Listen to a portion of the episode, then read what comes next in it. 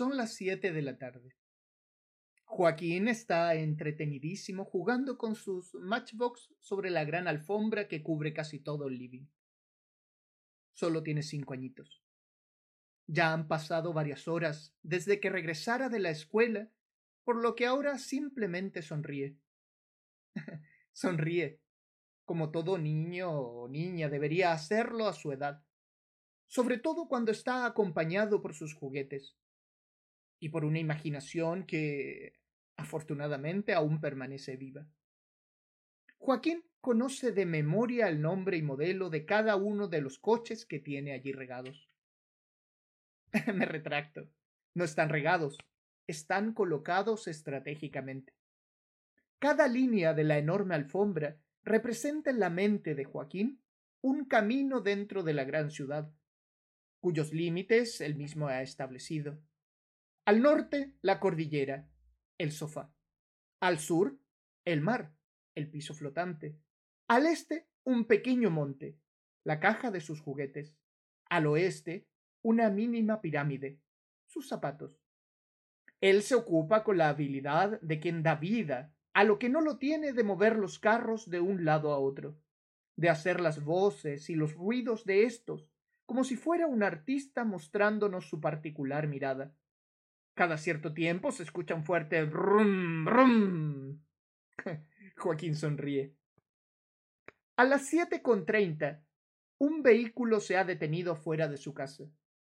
Probablemente sea su padre. Sí, es él. Su madre se lo ha hecho saber al dirigirse con cautela hacia la puerta principal. Joaquín ha dejado sus matchbox para correr a saludar a ese hombre al que no ve muy seguido. De seguro le ha traído un nuevo juguete para así aumentar su ya de por sí numerosa colección. sí, una furgoneta. Es igual a la que maneja él. Gracias, papá, se escucha decir con esa genuina alegría de quien no ha perdido su imaginación por la escuela o por el diario vivir. Rápido se la enseña a su madre, que le sonríe con amor. Aun cuando desde hace varios días solo finge una explícita felicidad. Por su hijo, piensa. Joaquín no ha notado esto. Oh, eso creo. Su mamá es su mamá, punto. Cosas de grande, punto. Quizás sus pocos años lo protegen de algo más. No estoy seguro. Joaco corre de regreso a la alfombra para sentarse entre esos carros que sin él no tendrían vida. En tanto, su padre le ha regalado una dura mirada a Andrea sin decir palabra alguna.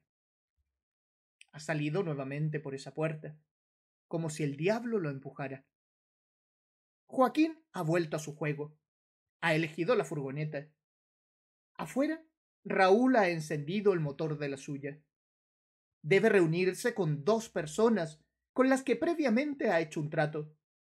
Joaquín ha puesto en movimiento el carro que le acaban de regalar. Una media hora después, su padre recogerá a esos dos sujetos cerca de Juárez. Una media hora después, Joaquín escuchará a su madre llorar. Raúl, Mirella y Artemio se colocarán un pasamontañas antes de llegar al destino. Joaquín correrá donde Andrea para abrazarla.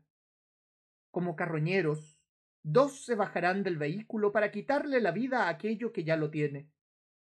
Joaquín abrazará con fuerza a su madre, dejando el juego atrás. Ellos golpearán a una mujer en la cabeza. Se la llevarán a la furgoneta. Joaquín llorará desconsoladamente sin tener claro el porqué, sin tener claro lo que vendrá.